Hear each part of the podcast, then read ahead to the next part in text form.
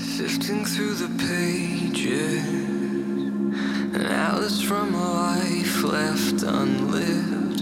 Inside there is a beauty unknown. Herzlich willkommen zum Interview-Podcast Phoenix on Air für Ashtanga-Yoga-Lehrer und Ashtangis, die Lust haben, sich auf eine andere Art mit dem Yoga zu beschäftigen.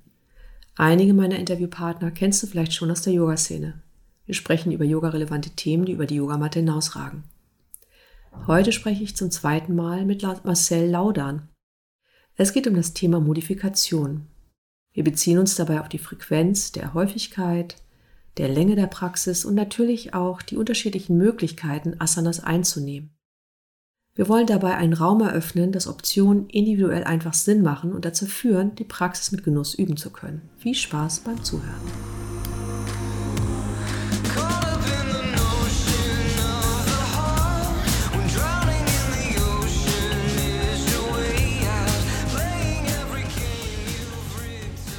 Hallo Marcel. Hallo Inke. Na, wie geht's dir?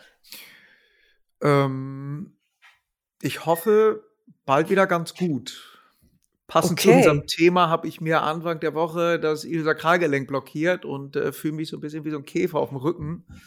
Und ähm, ja, ich war heute beim, bei der Osteopathin, die hat das Ganze wieder ein bisschen gelockert und zurechtgerückelt und ähm, ich musste sehr schmunzeln darüber, äh, als ich an unser Podcast-Date gedacht habe und das Thema, was wir heute haben. Da hab ich gedacht, ja, das passt ja. Genau, das heißt, es wird jetzt richtig authentisch. Ja, ja, das ist es ja sowieso bei mir. Insofern, ne? Authentizität ist ja äh, im Yoga etwas sehr Wichtiges, finde ich. Ja, gerade wenn man über sich selbst lachen kann. Ja, wenn man über sich selber lachen kann und sich da drinnen so schön spiegeln kann und Ja. äh, das Ganze nicht mehr so ernst nimmt. Ja, Ne? ja, schön. Ja. Genau, das heißt, eigentlich wollten wir, oder nicht eigentlich, sondern wir wollen heute über Modifikation im Ashtanga-Yoga sprechen. Ja. Und ähm, jetzt haben wir einen ganz aktuellen Aufhänger, deine eigene nicht vorhandene Mobilität. Ja, partiell. Aber es gibt ja, genau, aber es gibt natürlich noch einen anderen Aufhänger. Ne? Wie sind wir eigentlich Mhm. darauf gekommen, heute dieses Thema anzugehen?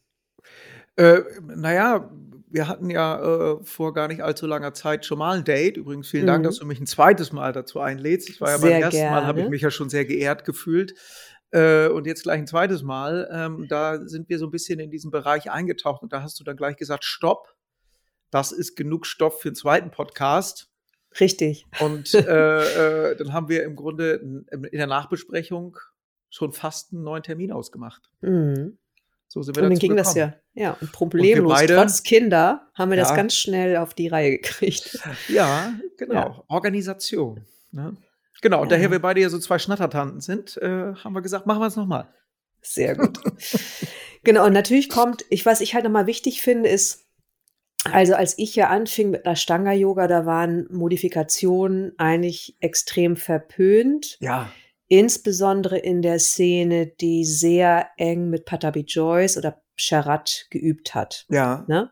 ja. Und auch äh, insbesondere die Lehrer, die zertifiziert waren oder auch autorisiert waren, da war das verpönt mit den Modifikationen. Also Ja. spannend ist ja einmal zu gucken, was ist so der Hintergrund, ne? ja. Und dann gab es halt noch eine andere Riege von Lehrern, die sich eher distanziert haben Ja. von der, ich sag mal, Tradition in Anführungsstrichen, weil darüber kann man ja auch lange diskutieren, was jetzt Tradition bedeutet.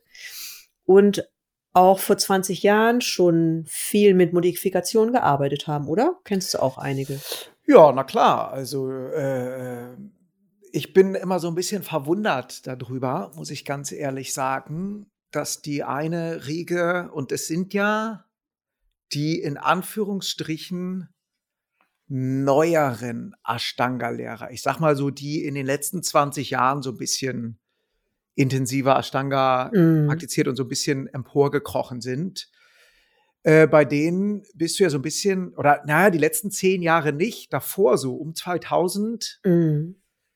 äh, da bist du ja mit Modifikation, da hast du das Gefühl gehabt, du bist in die Yoga-Hölle gekommen. Mhm. Wenn du nur ge- das Wort in den Mund genommen hast, das war ja eine Todsünde. Und die ganz Alten, so um Leo Miele, Richard Freeman und sowas, äh, bei denen ja gar nicht. Ne? Na, Lino Miele finde ich Ja gut, nicht. Miele ist schon, schon, der ist schon sehr, sehr strikt und sehr klar auch, das stimmt. Äh, äh, ähm, bei wem warst du früher immer noch? Also ich war ja primär bei ähm, John Rolf Scott. Naujo, ja genau, John Scott, aber vorher noch bei Rolf Naujukat eine ganze Ja, Zeit. Ja, Und dazu muss ich sagen, bevor er seine neue Frau kennengelernt hat, war das auch sehr strikt, aber er macht es ja eher oder hat es auch immer auf so eine eher liebevolle Art Ja. gemacht, finde ich. Also Herz und Peitsche, das mag ich sehr. Ja, aber es war immer mit Freude. Also Ja, es genau. war nicht so Genau. schlimm, sondern es war irgendwie, hatte was Freudvolles, wenn Ja. auch sehr schmerzhaft. ich glaube, da habe ich mich schon ziemlich zerschrottet damals. Ja, Und John Scott hat ja eher, was ich da schön fand, der war ja sehr klar mit der traditionellen Form. Nichtsdestotrotz ging es da immer herum, also da immer drum zu gucken, wie komme ich da langsam in die ähm, optimale Asana. Also wie arbeite Ja. ich mich so langsam vor, so dass Ja. ich die, sagen wir mal, Endasana auch wieder in Anführungsstrichen erreichen kann. Und Genau. das äh, lag mir halt sehr, weil ich gemerkt habe, das hat auch was ähm, prozesshaftes, individuelles, ähm, achtsames, so. Ja, ja würde ich's total. beschreiben. Und ähm, ich, ich kann es, ich kann es nicht ganz nachvollziehen, wenn es heißt, du musst das so üben, wie es auf dem Zettel steht, sonst Hm. ist das wrong method.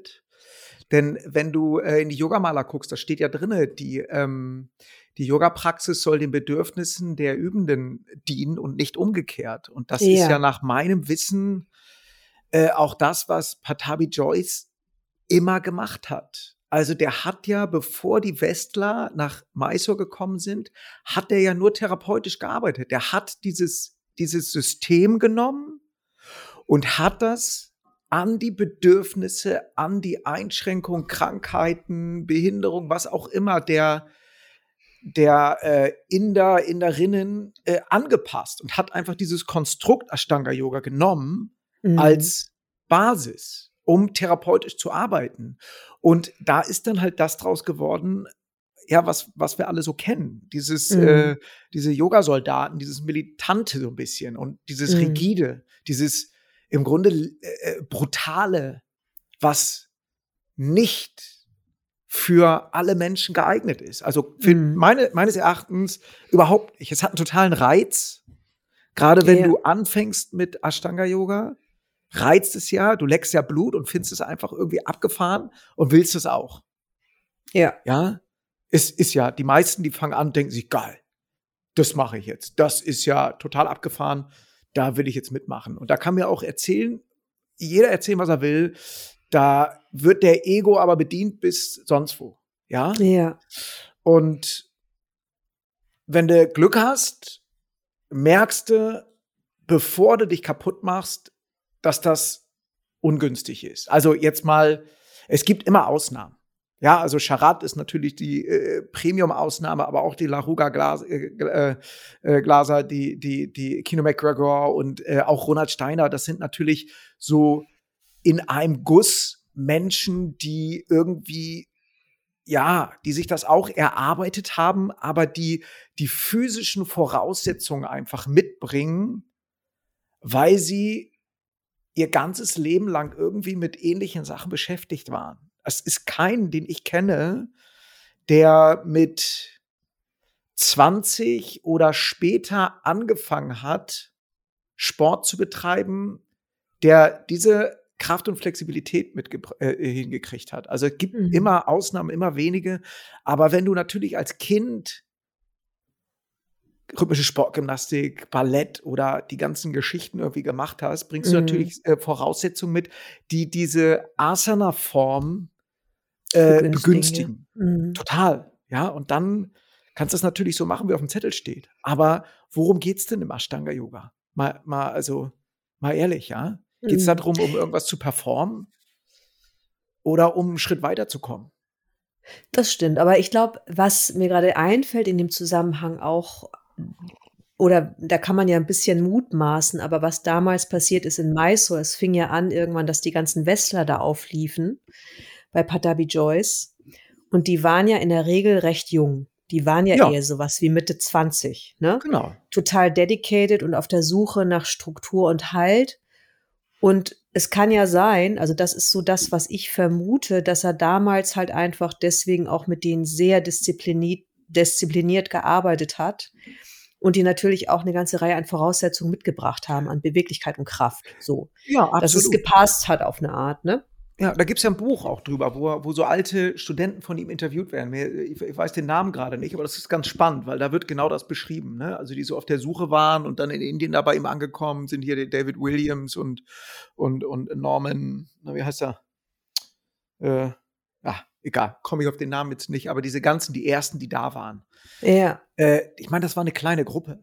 Hm. Ja, und ich, das sind ja relativ schnell immer mehr geworden. Da musst du dir das vorstellen, da steht so ein 70 Jahre alter Inder, der kaum Englisch spricht, mit einem ganz anderen Mindset, der auf einmal vor einer Gruppe von 20, 30, 50, schnell 80 Westlern steht, die innerhalb von vier Wochen alles lernen wollen, was dieser Typ zu sagen hat, mit einem riesigen Ego. Und äh, dass das nicht funktioniert hat, kann ich total verstehen. Und dass er da auch so, so Richtlinien einsetzen musste und sagen musste, ey, üb mal erstmal bis hierhin Ja. und ähm, wenn du das kannst, dann mach weiter. Der musste sich ja so ein System entwickeln, damit er diese ganze Horde irgendwie unter, äh, äh, überhaupt bändigen kann und irgendwie im Griff halten kann. Dann hat er ja irgendwann Äh, äh, Assistenzen gehabt, aber am Anfang war das ja alles nicht. Und das ging. Und äh, nachmittags hat er ja immer noch so, was man so aus Erzählungen hört, immer noch nur Inder unterrichtet und da hat er ja ganz viel modifiziert und hat ganz Mhm. therapeutisch gearbeitet. Nur ja. wenn die verrückten Westler gekommen sind, hat er gesagt, du übst bis dahin, wenn du das kannst, machst du weiter. Wenn nicht, hast du Pech gehabt. Ja, aber die Also, Westler ich hatten auch keine Disziplin. die haben keine Naja, Disziplin die haben, mitgebracht. Die haben, die haben schon eine Disziplin mitgebracht, aber gepaart mit einem ungesunden Ehrgeiz und keiner Zeit. Die haben halt keine Zeit. Die haben halt immer dieses Zeitthema. Und ein Inder, der hat dieses Zeitproblem nicht. Die sagen ja immer so, oh, oh maybe tomorrow. Ja, ja, If ja, not this tomorrow. life, then you make it next life. Don't worry, don't worry, it comes. It will come, it will come. Und das haben wir halt nicht, ja. Das ist ja so schön, das nimmt so den Druck raus, dieses Ja. Konzept von, ey, wenn ich es in diesem Leben nicht schaffe, dann halt im nächsten. ja. Ja, das, ist, das vereinfacht es enorm. Das stimmt. Ja, Aber ich glaube nach wie vor, auch Ashtanga Yoga ist ja eigentlich eine der wenigen Yoga-Formen, glaube ich, immer noch, wo die Leute so eine tägliche Disziplin entwickeln. ja, total. Aus so einer Leidenschaft heraus. Ja, ne? Und das sagte total. auch Marina Pagel, die Iyengar-Yoga-Lehrerin hier in Hamburg, dass sie das immer sehr beeindruckend fand. Ne? ja, das ist Das- so eine Dedication. ja genau. ähm, die ich auch, die ich sehr schätzen gelernt habe, die ich phasenweise halt nicht aufrechthalten konnte beruflich. Hab Mhm. Ich ja letztes Mal schon erzählt, ne, wenn du 16 Stunden irgendwelche Bühnen aufbaust oder auf Ja. irgendwelchen Veranstaltungen, da ist nicht mehr viel Raum, da setzt du dich hin und schläfst ein irgendwann. Äh, aber ich habe immer und mittlerweile im Rückblick bin ich ganz froh, dass ich zwischendurch immer diese Phasen gehabt habe, wo ich nicht intensiv üben konnte, weil ich glaube, das hat mich und meinen Rücken gerettet. Ähm, denn ich, ich habe ja gesundheitlich, bin ich ja nun äh, eigentlich mein Leben lang schon immer so ein bisschen angeschlagen gewesen. Mein unterer Lendenwirbel ist nicht zusammengewachsen, hypermobiles äh, äh, rechtes ISG. Ich habe da schon mein ganzes Leben lang mit zu tun. Und ich glaube, wenn ich zwischendurch nicht diese erzwungenen Pausephasen gehabt hätte, hätte ich mir irgendwann einfach einen Bandscheibenvorfall zugezogen Mhm. oder mehr. Ja, und aber dadurch, dass ich diese immer ein, zwei, manchmal vier Wochen gehabt habe, wo ich sehr wenig üben konnte, was weiß ich, so eine Viertelstunde, 20 Minuten oder eine halbe Stunde habe ich eigentlich immer hingekriegt jeden Tag. Und dann wieder Phasen gehabt habe, wo ich dann wirklich mich tiefer in die Praxis rein äh, arbeiten konnte. Das hat mir im Grunde gut getan. Also glaube ich. Das ist jetzt so ein bisschen so eine Theorie auf mich angewandt. Ähm, und ich kenne viele Ashtangis, kennst du selber auch, mit Bandscheibenvorfällen, kaputten Knien, kaputten Schultern, die dann irgendwann einfach aufhören, weil sie sagen, das tut mir nicht mehr gut, was ich da mache. Ja. Aber nicht die Möglichkeit gefunden haben, diese Praxis anzupassen. Ja.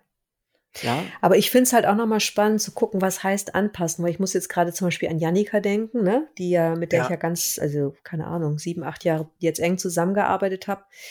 Die bringt ganz viel mit körperlich, die hat ne, eine Mhm. gute Beweglichkeit.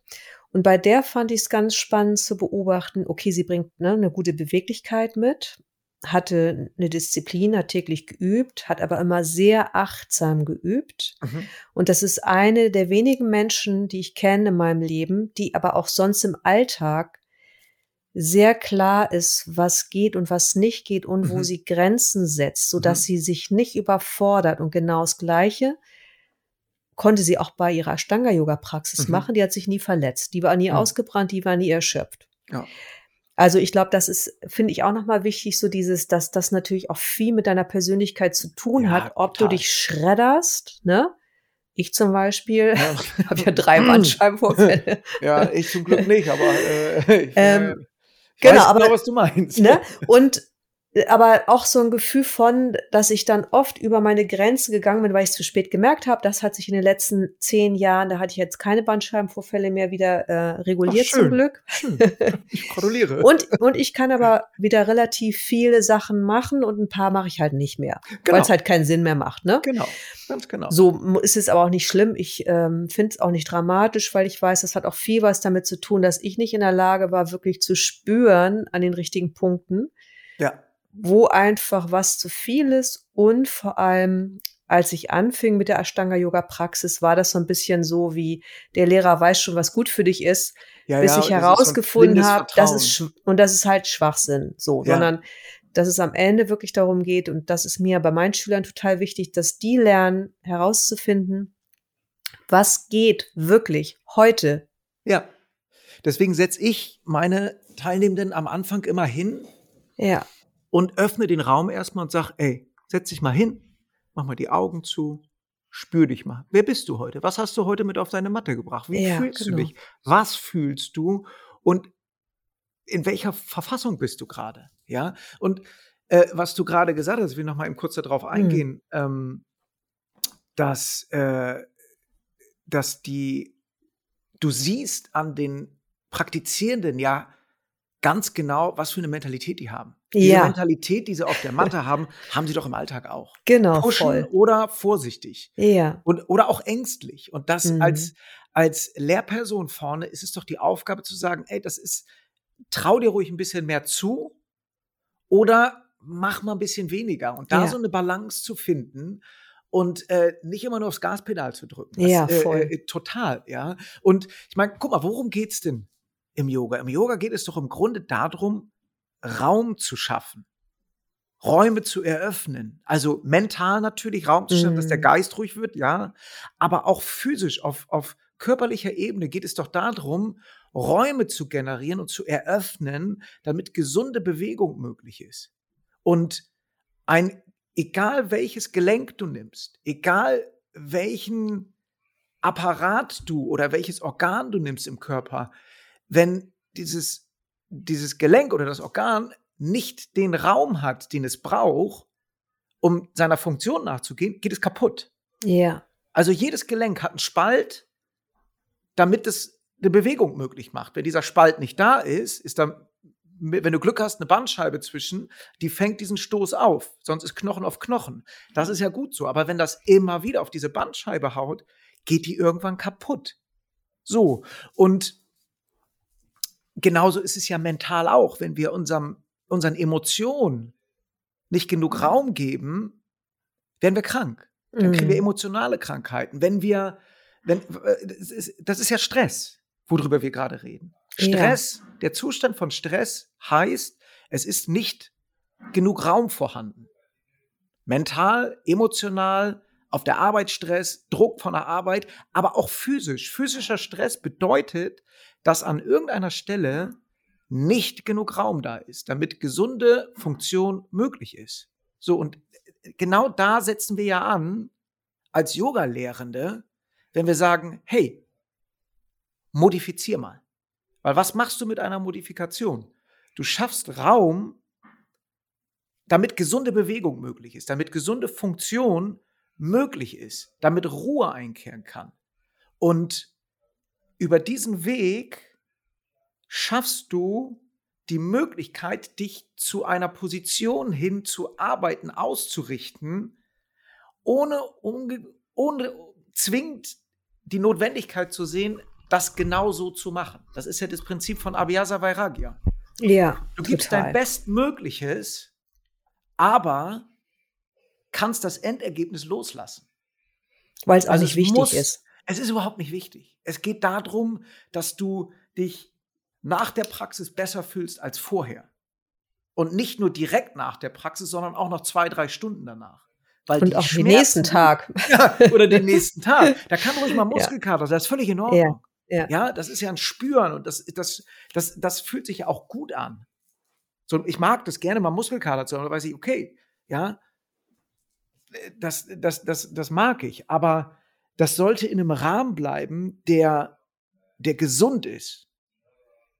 ich Und der dir ermöglicht, am nächsten Tag dich wieder normal zu bewegen. Ne? Ja, und äh, nicht irgendwie- 80 Prozent. ja. Man sollte die, den Anspruch auf der Yogamatte auf 80 Prozent runterschrauben, damit man am nächsten Tag noch 20 Prozent über hat, um wieder auf die Matte zu gehen. ja. Wenn du mit 120 auf, drauf gehst, gehst du nächsten Tag mit minus 20 auf die Matte. Und das fühlt sich nicht schön an, wie wir alle wissen. Und meistens schaffst du es dann nicht mal auf die Matte Nö, oder brauchst nö. erst mal eine Woche Pause. Ja. Das ist halt auch nicht so effizient. Ja. Ja. Ja, ich weiß das noch früher, da, äh, da gab es hier in Bremen kein Ashtanga-Yoga. Da ist eine Lehrerin aus Hamburg immer gekommen. Die hat einmal im Monat eine LED-Class hier gemacht. Erste Serie komplett durch. Die Teilnehmenden Mhm. Sind da einmal im Monat hingegangen, haben einmal im Monat die erste Serie durchgeackert und haben gesagt, ich habe die Schnauze voll. Ich Ja. brauche einen Monat Pause, Ja. damit ich da wieder hingehen kann. ja, das ist Ja, echt. Wahnsinn. Deswegen war ich schon immer kein Freund von geführten Klassen, weil ich immer dachte, genau das passiert dann. Ja. Ähm, weil Ja. ich führe die Leute dadurch, die denken, die müssen das mitmachen, weil die ja geführt werden. Ja, Und es gibt dann einfach, wie du sagst, keinen Spielraum, um zu gucken, welche Bewegung ist jetzt eigentlich möglich. ja, Und ich finde tatsächlich nochmal spannend zu gucken, weil äh, wenn wir uns Modifikationen anschauen, das eine ist ja, was du beschreibst, es geht viel um Modifikation in der Asana, oder? Eine Ja. Asana-Modifikation. Und ich finde aber auch nochmal, dass es ganz viel darum geht, die Länge der Asana-Praxis zu modifizieren. Kannst du was damit anfangen? Ja. ja, Da, da bin ich dann an dem Punkt, okay, wie viel Energie habe ich heute? Wie geht's mir heute? Habe ich gut geschlafen oder nicht? Ne, übe ich Ja. heute eine halbe Stunde? Also auch was du gesagt hast, wie viel Zeit habe ich? Übe ich eine halbe Stunde oder 20 Minuten oder eineinhalb Stunden? Das finde ich ist auch ein wichtiger Punkt der Modifikation. Ja, total. Also ähm, ich, ich sage den Leuten immer, gerade wenn sie anfangen, fang mal an zu üben und fang mit 10 Minuten am Tag an. Ja. Und dann, wenn dir das gut tut, mach 15 draus. Wenn dir das gut tut, mach 20 drauf. Stehst du vielleicht 10 Minuten eher auf. Ja. Und so baut sich das auf. Weil wenn du gleich von Anfang an sagst, ich muss jeden Tag 90 Minuten, zwei Stunden arbeiten, dann kommst du in diesen Leistungsstrudel rein und ich nenne das ganz gerne spiritueller Freizeitstress. Ja. Und damit ist keinem geholfen, wenn du die Attitüde unserer Leistungsgesellschaft mit auf die Yogamatte nimmst. Das funktioniert nicht. Du machst dich kaputt, du brennst aus und du verlierst den Spaß an der Yoga-Praxis, weil du wieder mit einem Leistungsgedanken dran gehst. Hm. Es gibt aber diese, dieses, diese Balance zu finden. Ähm, übe ich heute nicht länger, weil es einfach, weil ich mich nicht danach fühle oder weil ich es zeitlich nicht unterbringen kann oder weil ich einfach keinen Bock habe. Hm. Und die Und mal ganz im Ernst, ich finde mal keinen Bock zu haben, ist auch okay. ist völlig in Ordnung. Ne? Ist total in Ordnung. Ja, aber dann sollte man sich das auch so sagen. Genau, Also ich weiß noch, Ehrlichkeit. als ich mein erstes Studio aufgemacht habe, da ist ja die Charlotte gerade irgendwie geboren. Ich habe ein Studio aufgemacht, habe meinen Beruf umgeschmissen, bin morgens um 4 Uhr aufgestanden, ins Studio gestackt, habe um 7 unterrichtet, vorher habe ich selber geübt. Äh, ich war teilweise so müde, dann saß ich da auf meiner Matte, habe drei, fünf Sonnengrüße gemacht, dann äh, war ein sehr langes Shavasana. Oder ich habe gesagt, so, ich gehe jetzt nach hinten, ich esse jetzt einfach was, dann kann ich eh nicht mehr üben. Mm, genau. Also so ein bisschen Selbstverarschung irgendwie, ja. Das, das, das, das, hätte ich doch lieber eine Stunde länger schlafen können, da wäre allen mit Mm. gedient gewesen. Ja, Ja. Und äh, das ist spannend, wie sich das so im Laufe der Jahre aber weiterentwickelt. Und ich meine, ey, wenn du 20 bist, wenn du Mitte 20 bist, ich meine, was habe ich das geliebt, als ich in, in Australien war oder in Indien war, am Tag drei, vier Stunden Yoga zu praktizieren. Mm. Großartig. Ich habe mich blendend gefühlt, ich habe mich selten so lebendig gefühlt, ja. Ja, Äh, ich erinnere mich dran. dam damals, weißt du. Oh, war das schön. Ja, das, das war, war halt schön. intensiv. Und ich glaube, Es das ist auch nochmal ein Unterschied, ne? Mit Mitte 20, wenn du ein bisschen extrem bist als Mensch vielleicht auch, brauchst du ja auch die, diese Intensi- Intensität. Ja, mal ehrlich, Und was dann ist für es Menschen besser- zieht das Ashtanga Yoga an? Ne? Besser als in Clubs zu gehen, Drogen zu nehmen. Ja, das, äh, Das heißt- das eine kommt meistens vor dem anderen. also, ne, also, genau, aber äh, dann äh, finde ich, macht es tatsächlich Sinn, ne? Und es ist so ein bisschen wie, äh, ich glaube, das hat John Scott mal gesagt über David Life, dass der ja auch so extrem war, ja, als er jung war und dass Padabi Joyce ihn hat extrem viel machen lassen, damit dieser Typ komplett über seine Grenzen geht, um dann sich zu sortieren, wie viel einfach für ihn gut ist. So, ja, ne? genau. Ja, Ja. ich habe das auch gebraucht. Also ich habe ja nun auch eine bunte, bunte Jugend und äh, wildes Treiben hinter mir und äh, ich habe die Verbindung zu mir total verloren Ja, und habe durch Yoga einfach erstmal wieder ge gelernt, mich selber wahrzunehmen, Mhm. zu spüren. Und ich brauchte diese Intensität. Ich brauchte das, weil ich ein, ich brauchte ein Gegengewicht zu einer intensiven Party-Szene, Party-Life. Ich brauchte irgendwas, um mich zu spüren, um mich Mhm. in einer ähnlichen Intensität wahrzunehmen, damit ich das eine loslassen kann. genau. Ja, also das ist, das hat alles seinen Stimme, das hat alles seine Richtigkeit. Und äh, äh, sind wir mal ehrlich, also ich lerne aus meinen Erfahrungen, aus mein, ich lerne aus meinen Verletzungen total viel oder habe total viel draus gelernt. Ich habe mich im Yoga interessanterweise immer, also eigentlich gar nicht verletzt. Mhm. Blockaden und sowas, ja, aber ich habe mich nie ernsthaft im Yoga verletzt. Ich habe mich immer äh, in anderen Lebensbereichen verletzt und habe es versucht, durchs Yoga zu heilen und habe es dadurch eher schlimmer gemacht. Ja, Also Beispiel Knie, ne, Tochter auf, auf den Schultern im Urlaub und das sollte eine Treppe sein, das war nur ein Steinhaufen, ich bin da draufgetreten, ausgerutscht, auf dem Fuß aufgekommen und habe im Knie schon gemerkt, das war nicht gut. Das Mhm. war, da kam so ein klei- kleiner Meniskusriss. Und dann hast du halt weiter geübt, ging gut, ging gut. Ah, da tut ein bisschen weh, machst du, lässt du mal weg, aber versuchst du trotzdem. Und nach anderthalb Jahren war der äh, in Meniskus, der hintere Meniskus, irreparabel zerquetscht. Den mussten sie dann rausschälen da. Mhm. Hätte ich damals modifiziert oder es einfach mal eine Weile ruhen lassen, wäre es vielleicht nicht so weit gekommen, ja. Mhm. Also da muss man sein, da muss man sein Anspruch an die Praxis, spätestens da musst du den Anspruch runterschrauben. Wenn eine Verletzung da ist, kannst du nicht so weiter üben wie vorher. Punkt. Und vielleicht auch noch mal, ne, also das, das, das, da gehe ich total mit. Und ich glaube, wenn du dir unsicher bist, und das empfehle ich halt auch immer wieder meinen Leuten so, wenn man sich unsicher ist, macht es halt Sinn, das nochmal zu besprechen. Ja. Vielleicht nicht nur mit dem Yogalehrer, sondern auch nochmal mit dem Arzt oder auch mit dem Osteopathen oder Physiotherapeuten, weil die manchmal auch nochmal einen anderen Blick haben Ja, als viele Yogalehrer. Ne? ja ich würde es nicht mit einem Orthopäden besprechen. Es Äh, gibt hab's auch alternative Orthopäden. Ja, ja, aber äh, die sind rar, weil die meisten Orthopäden sehen Yoga sehr kritisch, weil sie die Yoga-Patienten kriegen, die einen Bandscheibenvorfall haben, die kaputte Knie haben, die sich einfach verletzt haben aus Unwissenheit und zu großem Mhm. Ego. Ja, ähm, du brauchst einen guten Ansprechpartner, der aus dem medizinischen Bereich kommt. Das, das sehe ich genauso, der aber Yoga-affin ist, der Ja. dem positiv eingestellt ist. Weil sonst sagt der dir, geh nicht zum Yoga, das ist lebensgefährlich. Das bescheuert, was die da machen. Ist es ja auch von außen betrachtet. Ich meine, knote dir mal beide Beine hinter den Kopf. Da sagt dir jeder Mediziner, bist du doof? Ich Wir mach sind das nicht mehr. Zirkus. Ja, ich auch nicht. Ich auch nicht. Also ich habe das, Die ich habe das jahrelang gemacht. Ne? Äh, äh, ich muss das auch nicht mehr haben, weil ich blockiere mir da immer das ISG mit. Ja. Wobei ich sagen musste, äh, nach Trennung schön hier abgenommen, hab, sah aus wie der Tod auf Latschen. Ich habe mich körperlich blendend gefühlt und da ging das alles. Da konnte ich mir die Mhm. Beine in den Kopf schmeißen, das war alles kein Problem. Aber ich glaube, das war keine Dauerlösung. Also Mhm. äh, das ist es einfach. Und das, da habe ich festgestellt, dass das Verhältnis von Körpergröße zu Körperumfang Mhm. optimal sein muss, ähm, um solche Sachen zu machen. Das ist nicht nur die Flexibilität. Es kommt wirklich auf das Körperverhältnis zueinander an. Ja. Ja, und, und, das wollen viele nicht wahrhaben. Nee, aber es ist ja auch gefährlich. Also ich meine, wenn du Ja. dir überlegst, dass es natürlich so einen Trend gibt, wir denken immer alle, alle in Anführungsstrichen, ne, wir sind zu dick. Das ist ja auch so ein Thema, was Frauen vielleicht Ja. sogar noch mehr mitbringen als Ja. Männer. Ja, ja. Und wenn ich dann immer denke, sowieso, ich bin schon zu dick und dann ähm, klappt die Asana nicht, weil meine Oberschenkel zu viel Volumen haben oder mein Busen zu groß ist oder so, was erstmal vielleicht gar nicht stimmt oder der ist einfach so, wie er ist, weil Ja. jeder ein bisschen unterschiedlich Ja. ist von der Körperfülle her. Dafür muss ich ja nicht übergewichtig sein.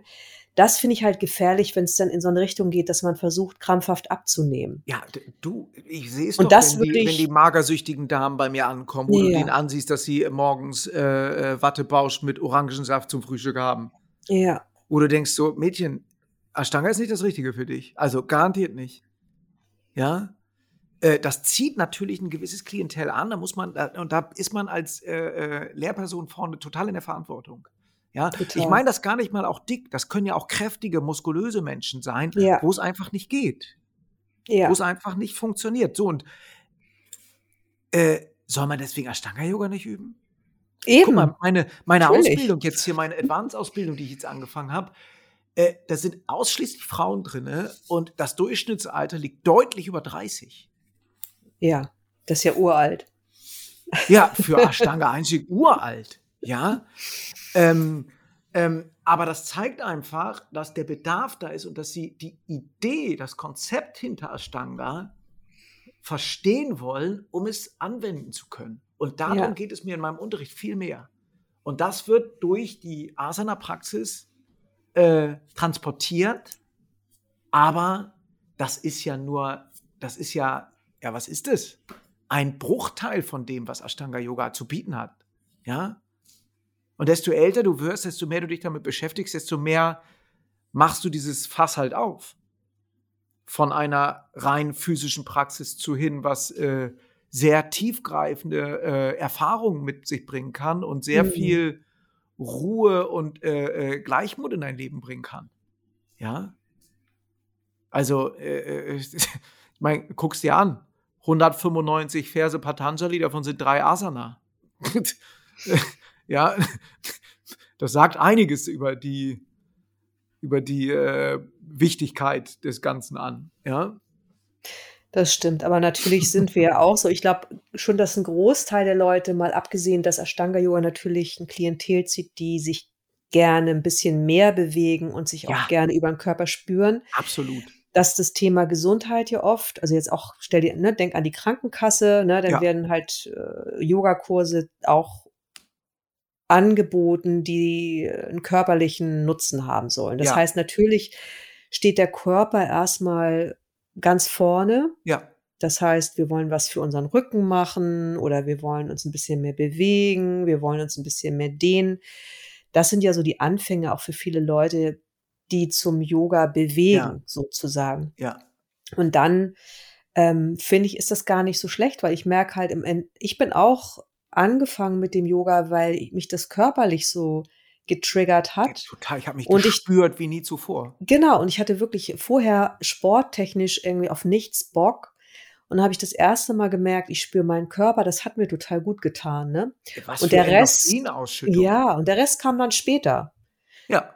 Ja, ja, also du, das ist sagen. ja, das ist ja, du hast ja diese körperlichen, diesen körperlichen Zugang. Ja. Das ist ja, die Ashtanga-Yoga-Praxis, die ist ja so aufgebaut, so schlau aufgebaut, dass sie, dass sie ähm, alle Ebenen bedient und eine wahnsinnig ausbalancierende Praxis in ihrer Intensität auch ist. Aber es ist ja eine wahnsinnig ausbalancierende äh, Praxis, dass du danach ein enormes Energielevel hast, aber total fokussiert bist und in dir ruhst. Und das habe ich in keiner anderen Yoga-Praxis so erlebt. Weil du halt diese Aspekte hast deines eigenen Atems, da, des Fokus des Drishtis, also das Tristana-Konzept, dass du das mit Mhm. reinbringst, Mhm. äh, ähm, dass du, dass du an erste Stelle deinen Atem stellst und dich nach deinem Atem bewegst, ist ja, ist ja Wahnsinn. Und das, das, das geht in keiner geführten Stunde. Nee. Deswegen finde ich ja auch die Definition Vinyasa-Yoga nicht richtig. Also, so wie ich es gelernt habe, ist die Definition von Vinyasa Synchronisation von Bewegung und Atmung. Mhm. Wobei die Bewegung der Atmung führt. Und sag mir mal eine geführte Stunde, wo das so ist. In keiner. Weil es schwierig ist, natürlich umzusetzen, weil jeder ja seinen eigenen Genau. Atemrhythmus Und hat. Ne? deswegen Ja. äh, äh, brauchst du ja, wenn du über einen gewissen Punkt hinweg willst, eine Praxis, die in deinem Atemrhythmus funktioniert, wo der Atem, der kann angestrengt sein. Mhm. Er kann auch herausgefordert sein, aber er sollte einen Rhythmus beibehalten. Und da ist es unabdingbar für gewisse Menschen in gewissen Situationen oder Posen äh, zu modifizieren, Ja. damit der Atem fließen kann.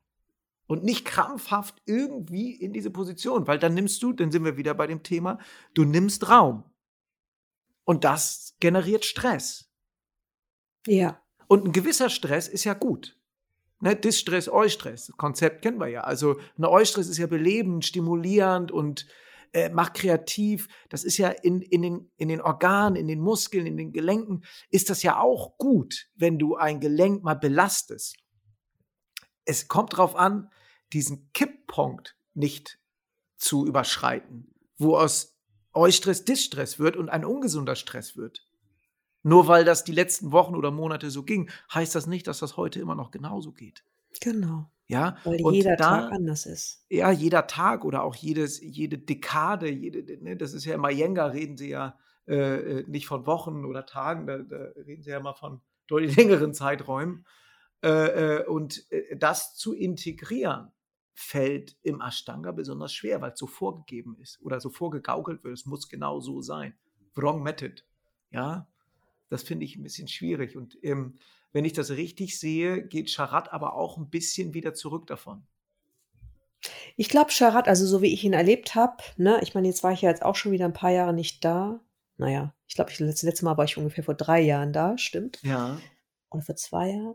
Aber danach wollte ich auch nicht mehr dahin, weil ich halt gemerkt habe, da sind halt so wirklich viele ganz junge Leute, die halt genau diese perfekte Asana-Sequenz per- performen können Ja. Und dann nicht verstehen, dass so alte Menschen wie ich Ja. oder ältere Damen, ne, ein Ja. paar Sachen einfach nicht mehr machen können und mal ganz im Ernst, das muss ich auch nicht mehr ausprobieren, wenn ich weiß, das tut mir einfach nicht gut. Ne? Nein, Dafür bin ich dann zu alt. Habe ich alles schon gehabt, ging auch mal wunderbar, irgendwann nicht Ja. mehr. Und ich glaube, dieses, auf dieses Unverständnis zu stoßen, fand ich halt ein bisschen nervig. Ich muss mich ja nicht mit der Jugend irgendwie auseinandersetzen, die Gottes einfach Willen, eine also ganz wenn- andere Erfahrung hat. Wenn man mit fast glaub- 50 noch das Bedürfnis hat, mit sich jemand 20, mit der 20 ist, zu vergleichen. Äh, Schwierig, ja. Ne? Und nichtsdestotrotz ähm, kann das ja mal passieren. Und es gibt auch immer wieder Leute, bei denen das vielleicht so ist. Also ich meine, guck dir irgendwie diese ganzen Klatschzeitschriften an, guck dir die Na ja. ganzen Superstars an, die auch nicht altern wollen. Und das eine ja, ist, ich alter, kläglich. ja, ja, es ist, äh, Ist so. in Würde altern ist halt wirklich, glaube ich, so ein demütiges Thema, würde ich sagen. Ja, ich finde das immer so, wenn die Leute kommen, oh Gott, bin ich alt geworden. Ich so, das ist doch toll. Stell dir mal vor, du wärst das nicht, dann wärst du schon lange zu Ende. Ja, so habe ich das noch nie gesehen. Ne? ja, das ist, ist, ist, ist wirklich so. Ne? Also, das ist doch, das ist, ich habe mich immer gefreut, älter zu werden. Weißt du, als ich 30 geworden bin, da war ich in Australien und ich wollte unbedingt arbeiten. Da gab es einen Job, da habe ich ja diesen ganzen Veranstaltungskram gemacht und da sind wir mit dem australischen Chor, Kinderchor, die haben da so Werbung gemacht für Qantas, sind wir auf die, auf das Opera House, haben wir die hochgebracht und haben da die Sicherheitsleinen angebaut. Und ich stand auf meinem 30. Geburtstag oben auf diesem, auf diesem Opera House die Brücke im Hintergrund und dachte mir, wie geil ist denn das? Endlich wird's ruhiger. Na, hat nicht geklappt. Ja. Es wurde nur anders. Es wurde anders, aber nicht ruhiger. Das stimmt. Ja, Naja, aber Ja, nochmal das ist- äh, zurück zum, Ja, ja. was, was ich vorhin noch machen, meinte wegen Charat, ne? Also ich glaube, ähm, ich habe schon beobachtet über die ganzen Jahre, wo ich, ne, ich war ja über zehn Jahre schon regelmäßig da, würde ich sagen. ja, Und ich habe schon beobachtet, dass es immer wieder Leute gab, die nicht die perfekten körperlichen Voraussetzungen hatten und mit denen er anders gearbeitet hat. hat. Das ist mir aufgefallen, ja.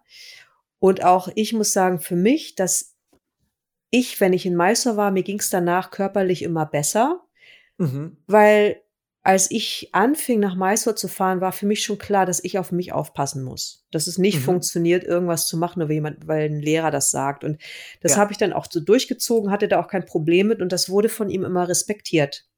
ja so, deswegen hatte ich da toll. tatsächlich, genau, das ist mir immer ganz wichtig zu sagen, weil oftmals ist es halt so, dass viele sagen, ja, ich habe mich da verletzt und so, was ja manchmal auch passiert. Und ich weiß auch, dass er natürlich auch dominant sein kann. Ich mag bloß immer ganz gerne meine eigene Erfahrung mit einbringen, weil ich das anders erlebt habe. Wenn ich Ja. gesagt habe, ich möchte das nicht, das ist mir zu viel, das ist unangenehm, hat er das respektiert und ich habe auch nicht den Eindruck gehabt, dass ich deswegen keine Aufmerksamkeit mehr bekommen habe. konntest du dann weiter üben oder hat er gesagt, dann üben wir aber auch nicht weiter? Ähm, ja, das ist ein interessanter Punkt. Ich hatte Weil halt das ist ja oft bei den Genau. Menschen, die dann sagen, Ja. ah, ne, wenn Ja. ich da nicht Ja. binden konnte, durfte Ja. ich nicht weiter üben. Ja, genau. Aber dazu muss ich sagen, ich habe ähm, die ersten Jahre habe ich dann irgendwann bis Kapotasana geübt. Mhm. Und zu dem Zeitpunkt war extrem streng, dass die Pose wirklich so hundertprozentig eingenommen werden sollte. Das heißt, Fersen greifen. Ja, So, ich konnte dann die Fersen greifen, alleine. Und dann musste ich aber los. Das heißt, dann musste ich wieder wegfahren. Das heißt, ich habe gar nicht die nächste Asana bekommen. ah, okay. Und dann Okay. war ich jahrelang nicht da. Und dann war ja, als ich dann wieder hingefahren bin, da war ich ja Mutter irgendwie. Und klar war auch mit dem Rücken nach so Schwangerschaften, das kann man dann irgendwie, wenn du sowieso schon Bandscheibenschaden hast, Ja, ja. macht es keinen Sinn mehr. Ne? Und ich habe gemerkt, auch energetisch, ne? Ja, ja. energetisch habe ich gemerkt, das macht auch keinen Sinn mehr für mich. Ne? Da, ich war dann mit Fritz auch da, da war der irgendwie vier oder so. Ne? Mhm. Und dann habe ich ähm, zu ihm gesagt, du Charat, so und so sieht's aus. Du weißt ja, mit dem Rücken und so und Schwangerschaften, ähm, das geht halt nicht besser, kann ich weitermachen? Und dann hat er gesagt, yes, yes, you do. Ja. Und dann habe ich ein paar Positionen weitergeübt. Mhm. So, das. Und da Ja, war ich aber sowieso, danach- ich war nur einen Monat da, deswegen war es Ja, ja. halt irgendwie dann, ähm, habe ich ein paar, paar Positionen weitergeübt. Das fand ich dann auch okay. Für ihn war es okay. Und die jungen Leute haben halt doch an, haben geschaut und gedacht, was macht die?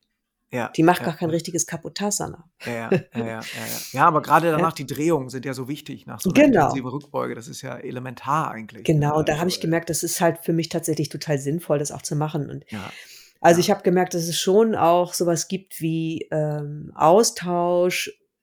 Hauptsache, du hältst dich dann, bist unauffällig dabei. mhm. Dann ist er damit eigentlich ziemlich ja. zufrieden. Ich habe also So. zwei Sachen habe ich, die würde ich gerne nochmal ansprechen. Das Ja, bitte. eine ist, ähm,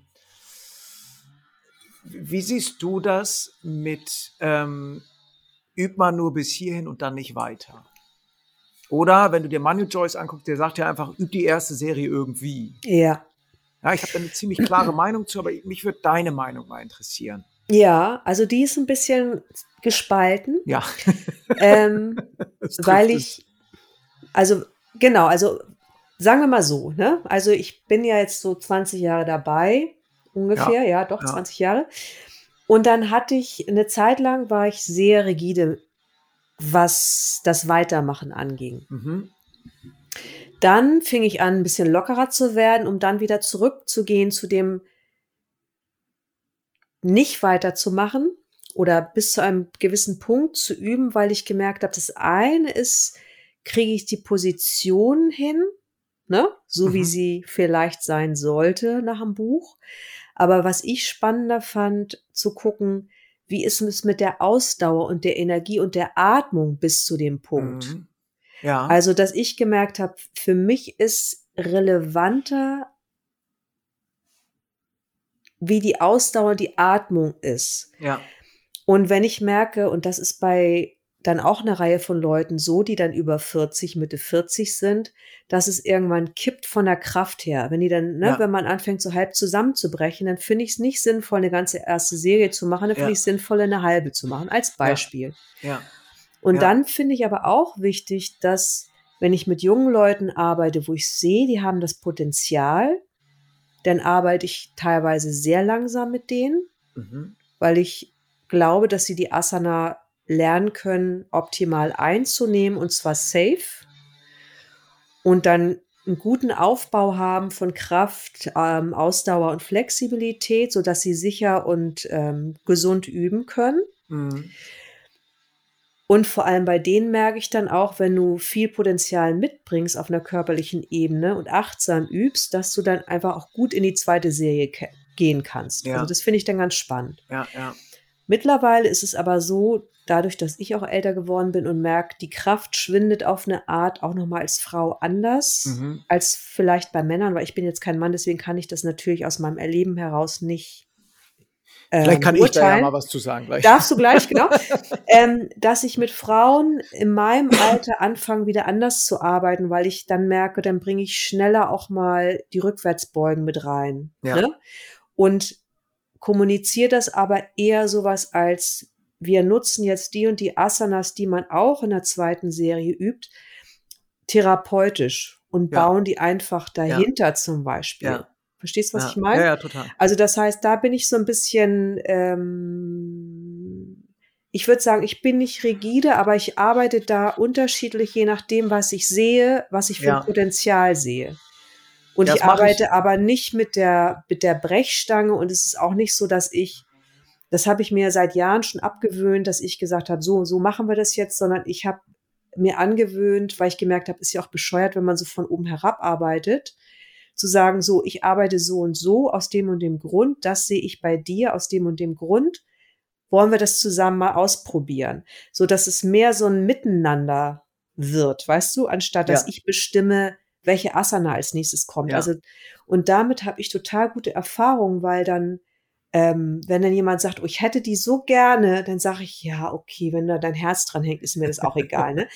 Weißt du, was ich meine? Also, Ja, ich weiß total, was du meinst. und das finde ich ganz schön, weil ich würde mal sagen, in den letzten sechs, sieben Jahren hat sich das vielleicht auch mit diesem Muttersein nochmal anders verarbeitet, äh, verarbeitet, ähm, verändert, weil Mhm. man merkt, okay, also worum geht's? Man wird weicher. Und nichtsdestotrotz ist mir schon wichtig, dass es geht mir auch darum, dass man, wenn man Yoga übt, wirklich auch seine persönlichen Grenzen wahrnimmt und das einsieht und auch merkt, okay, und so ist es. Und ich muss mich nicht vergleichen mit jemand anders. Und mein Körper ist okay, so wie er ist. Weißt du, was ich meine? Ja, ich weiß, was Ja. du meinst. Ich, ich mache das ähnlich, was mir oft auffällt, wenn Leute neu kommen und so ein bisschen Blut geleckt haben, ähm, dann wollen die Menschen konsumieren. Ja. Und, da, da habe ich zum Beispiel und keinen mehr Bock drauf. und mehr. Nee, ich auch nicht. Und dann sage ich, ey, stopp. Am besten finde ich es, wenn sie mit Zetteln ankommen. ja, Und sagen dann, Zettel sind verboten. Ja, Zettel sage ich mal, danke, dass du mir eine Kopie von meinen Unterlagen mitgebracht hast. Äh, dann sind sie immer ganz enttäuscht, aber ich kann mir das ja nicht merken. Ich so, darum geht's auch nicht. Ja. Ne? Und dann entweder kommen sie nicht wieder oder sie lassen sich drauf ein und merken, Ja. ah, okay, das ist ein anderer Hintergrund. Und Ja. äh, ich mache das ganz oft abhängig, A, so wie du, von der Kraft, ja. Aber auch noch viel mehr von der Konzentration. Ja. Finde ich auch Wie spannend. Ja. weit können die Menschen üben, konzentriert üben und bei der Sache bleiben? Oder gucken sie immer auf die Uhr, gucken sie, Ja. dann fangen sie irgendwann an. Ja. Meistens fängt so an, so ab, äh, ab Navasana, kurz vor Navasana, dass sie so unkonzentriert werden und dann schon mal links, rechts gucken. Ja. Und dann merkst du schon, ah, jetzt geht's los, die Konzentration lässt jetzt langsam nach. Ja. Und äh, dann den Fokus zu halten. Ja.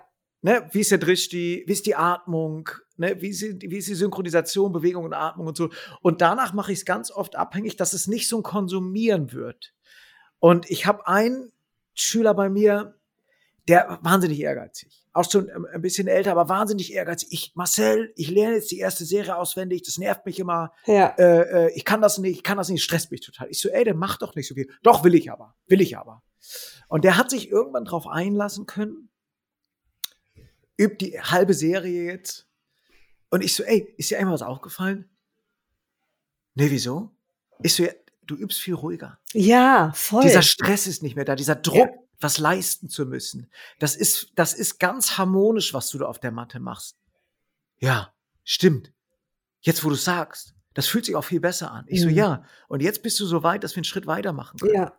Und da kommt es mir gar nicht so sehr drauf an, dass die, dass die äh, Asana in Perfektion gemacht werden kann, sondern die Person, die vorne auf der Matte ist und übt, sich selber Raum geschaffen hat. Bei mir geht's im Unterricht geht's immer ganz viel um Raum. Emotional, Atmung, geistiger, mentaler Raum. Kann ich in diesen Raum eintreten und in mir ruhen und trotzdem fordern, praktizieren. Und wenn ich das sehe, dass diese Ruhe gehalten werden kann, dann mache ich mit denen Mhm. weiter. Und dann modifiziere ich auch. Dann sage ich, ey, komm, lass uns mal Kurmasana angucken, lass uns mal Subta Kurmasana angucken. Wie kannst du da reingehen? Und da kommt es mir gar nicht drauf an, dass die Beine hinter den Kopf, das gebunden werden kann, äh, sondern dass diese Ruhe, diese Konzentration gehalten werden kann. Und dann mache ich weiter. Und das ist spannend, was du gerade gesagt hast mit der zweiten Serie. Du nimmst dann therapeutisch Sachen aus der zweiten Serie raus. Für mich persönlich geht die erste Serie bis Ustrasana. Weil gerade diese ersten Rückbeugen aus der zweiten Serie oft total hilfreich sind für Menschen, die Schwierigkeiten haben mit Rückbeugen. Ja, das will ich auch gar nicht. Also das finde ich auch total.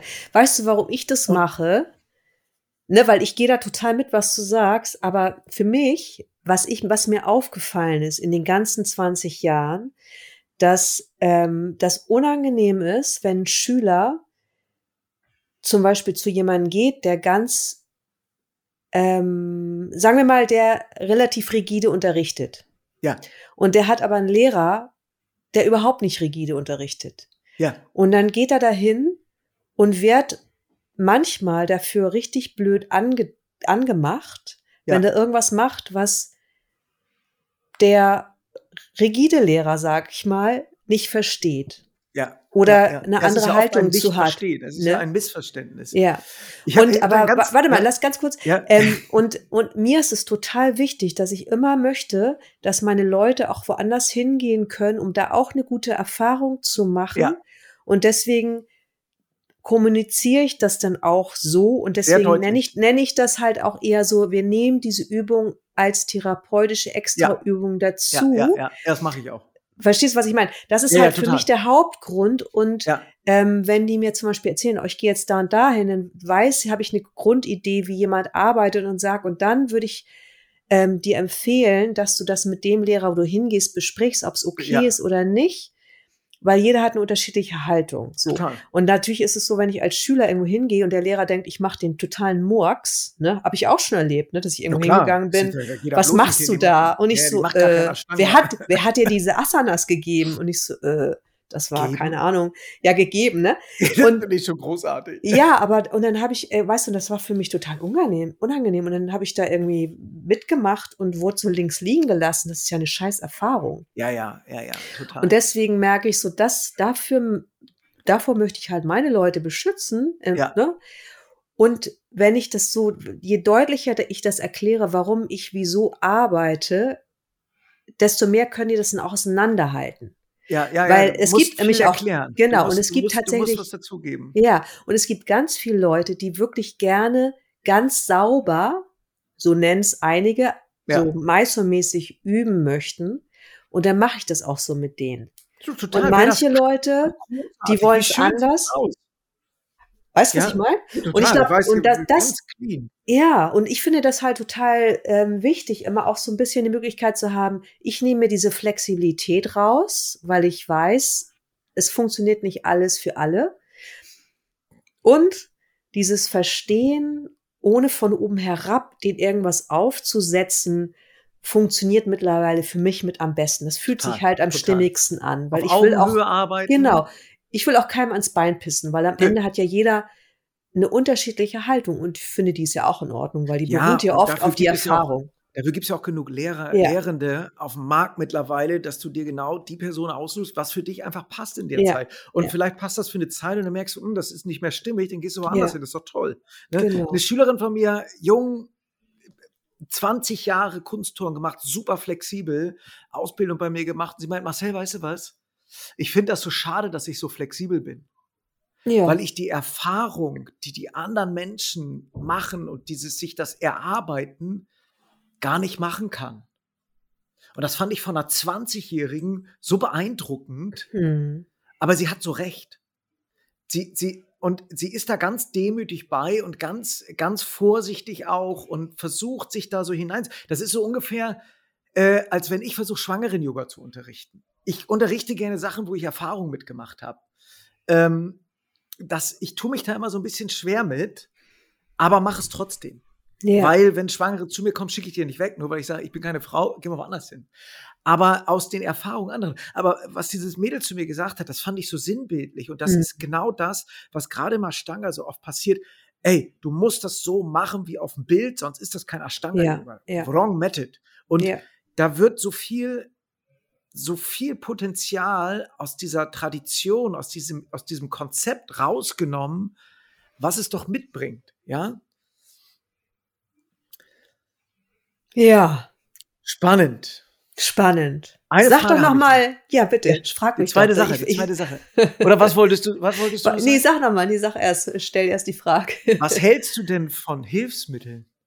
Du, ich arbeite gerne mit Hilfsmitteln. Also, ja, okay. also bei mir ist es wie mit, einer, wie mit einer Krücke. Ne? Also so sehe ich das Ja. mittlerweile auch. Ja, Also ich habe mir mein Bein, keine Ahnung, mein Knie verknackt oder irgendwie, ich kann nicht vernünftig laufen und benutze halt eine Krücke, bis ich wieder laufen kann. Und so benutze Ja. ich Hilfsmittel auch.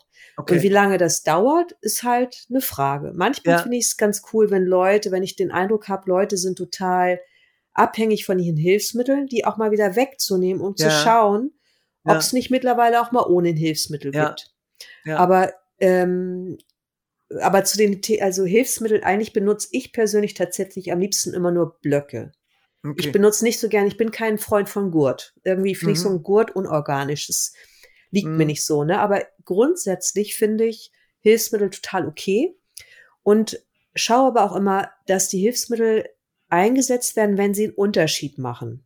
Weil es Mhm. natürlich immer so ein bisschen Konzentration nimmt, weil man dann genau ja doch einen Tick mein, rumtüdelt, genau das ne? ist mein Punkt da dran. ja. Äh, ich komme ja aus, ich habe ja lange Jahre Iyengar-Yoga und, äh, äh, praktiziert und dann mit Lance, das ist ja äh, äh, da in Byron Bay auch, dieses Inspire-Yoga, viel Ja. mit Hilfsmitteln. Ja. Und ich, ich sehe sie im Ashtanga-Yoga ganz wenig, ehrlich gesagt. Genau aus dem Grund, den du gerade am Schluss gesagt hast. Es nimmt die Konzentration und Ja. du bist fünf Atemzüge in einer Position. Ja, Wenn du therapeutisch arbeitest, machen Blöcke, vielleicht auch Gurte oder Polster total Sinn. Aber den Aufwand zu betreiben, den Block von links nach rechts, Gurt, Decke, was auch immer hinzuschieben, für fünf Atemzüge, finde ich unangebracht und modifiziere dann lieber, weil ich glaube, dass der Körper von seiner Geometrie so aufgebaut ist, dass du die Position so modifizieren kannst, dass du die Konzentration hältst und dich genauso an die, in Anführungsstrichen, traditionelle oder Originalposition heranarbeiten kannst, ohne Hilfsmittel. Ja, Ja, es gibt Ausnahmen. Eine ist Prasarita Padottanasana C. Wenn die Leute eine Schulterverletzung haben, Mhm. dann gebe ich den tatsächlichen Gurt, weil das wieder den Raum im Schultergelenk äh, ermöglicht, dass sie, dass sie da Raum schaffen können. Sonst bin ich interessanterweise auch kein Freund von Ja. Gurt, gerade wenn es ums Binden geht und sowas. Ja, ne? Was du da genau. für einen Stress im Knie Ja. generierst, ist Wahnsinn, ja. Würde ich nie machen. Äh, äh, Blöcke, ja, äh, jein. Ja, ich, also wie gesagt, im Ashtanga-Yoga bin ich ehrlich gesagt mehr und mehr weggekommen davon. Diese, Mhm. diese Materialschlacht wie im, im, im Iyengar-Yoga sehe ich da gar nicht. Ja, aber, Ja, aber ich- wie du, ja, ähm, finde ich aber auch interessant. Ich, ich, ich, ähm, wenn Menschen zu mir kommen und üben mit Hilfsmitteln oder irgendeine Modifikation drinne haben, die ich nicht kenne, dann werde ich immer ganz wach. Und dann gucke ich immer und gehe immer hin und frage immer, warum machst du das so? Die meisten Ja. gucken irritiert und dann gibt es zwei Typen von Antworten. Die eine sagen, ja, weil mir Lehrer XY das gezeigt hat, zum Hinarbeiten auf eine Position. Ja. Habe ich auch schon Schüler, Schülerinnen von dir gehabt. Da habe ich gesagt, Ja. super, gucke ich mir mal an, finde ich total spannend, kenne ich Ja. nicht. Und die anderen sagen, äh, ja, weiß ich auch nicht. genau, das immer Habe ich mal so gesehen. Ja, genau. Und dann denke ich immer so, hm, lass uns mal was anderes ausprobieren. Ja, nee, genau, aber da gehe ich, das, das steht, das, das sehe ich auch so. Also mir ist schon wichtig, dass die Leute verstehen, warum ich was Ja, mache genau. und mit welchem Ziel. Und wie gesagt, wichtig ist tatsächlich, weil ich hatte eine Zeit lang Schüler, da ich, lief ich da rum und bin nur über Blöcke gestolpert im Unterricht. Ja, das, das fand ich total nervig. Blöcke, Bin ja auch noch so Gurte, kurzsichtig, Decken. Oh nee. Ganz schwierig. Aber deswegen sage ich ja, also nur wenn ich den Eindruck habe, und das schaue ich immer mit denen, wenn es wirklich einen Unterschied macht. Ja, Im Sinne von, ich kann Ja, mir es- es- es loslassen, ohne es, macht es- Raum. ja. ja? ja, genau. Es Oder ohne es Hilfsmittel schafft nicht Raum. möglich ist. Ja, es ohne genau. Hilfsmittel nicht möglich ist, diesen Raum zu generieren. Ja, genau.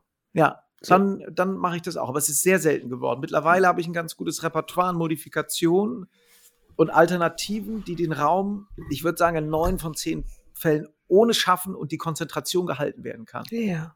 Weil oft geht es schön. nämlich dann einher damit, dass die Leute ihre Praxis unterbrechen, rausgehen, Block, Gurt etc. holen, wieder zurückgehen und weiter üben. Ja, das geht gar Oder nicht. sie haben das Repertoire um ihre Matte liegen. Mit einem vollen Raum finde ich das schwierig. Ja. Ne? Sind ja meistens auch nicht alle. Na gut, aber du. Spannend. Ja, voll. Möchtest du noch mal ein was zum Abschluss sagen? Was wäre so die Zusammenfassung, ein zusammenfassender Satz, warum Modifikationen einfach eine tolle Möglichkeit sind, sich die zu gönnen im Ashtanga Yoga? Ähm, A steht es nirgendwo, dass es verboten ist. Man kriegt keinen Punkt in der Yoga-Hölle, wenn man es tut. Und ähm, ja, ich greife das einfach wieder auf. Die Menschen, die Yoga und jetzt Ashtanga-Yoga praktizieren, sollten eine Wahrnehmung entwickeln, eine ganz eigene Wahrnehmung entwickeln, wie sie den Atem frei fließen lassen können und Räume generieren können in den Gelenken, im Kopf, in der Atmung, damit sich das gesund anfühlt. Und das geht in ganz, ganz vielen Fällen einfacher über eine Modifikation. Ja, Mit Ausrichtung auf die klassische Variante. ja. Ja? Und kein schlechtes Gewissen zu haben, das so zu machen. Sehr gut. Das hört sich gut an, Marcel. Ja, danke. Vielen Dank. Ich danke dir. Hat Spaß gebracht. Jetzt Ja, müssen wir uns wie noch mal ein neues Thema überlegen. ja. Aber uns fällt bestimmt noch was ein. Auch du, ich glaube auch, dass wir beide immer schön schnattern können hier, du. Ne, das äh, kriegen wir, glaube ich, hin. Inke, Sehr gut. Du. Dann möchte ich Vielen dir nochmal Dank für die danken. Ja, und danke für deine Zeit und Ja. ähm, für dein Engagement und deine Offenheit. Ja. ja, ich danke dir auch. Es macht mir äh, immer sehr Spaß, mich mit dir zu unterhalten. Heute hatte ich, äh, äh, war ich mir manchmal nicht ganz sicher, wer der Moderator ist, wer der Gast ist. Das fand ich großartig. Es freut mich sehr, dass man sich so den Ball hin und her spielen kann. Das ja, ist sehr super. Ja, schön. voll. Wird Zeit, dass wir uns mal wieder live treffen, glaube ich. Ich glaube auch. Das Oder? haben wir vor Jahren schon eigentlich abgemacht. Ja. Aber Inke. vielleicht passt das demnächst. Gut, du. Ja. Mach's Bis ganz gut. bald. Bis bald. Tschüss. Tschüss. Das war eine Folge aus dem neuen Podcast-Format Phoenix on Air von und mit Inke Schenner. Wenn dir die Folge gefallen hat, freue ich mich über eine Bewertung. Und wenn du Lust hast, auch die nächsten Folgen zu hören, kannst du den Podcast auch gerne abonnieren. Vielen Dank fürs Zuhören.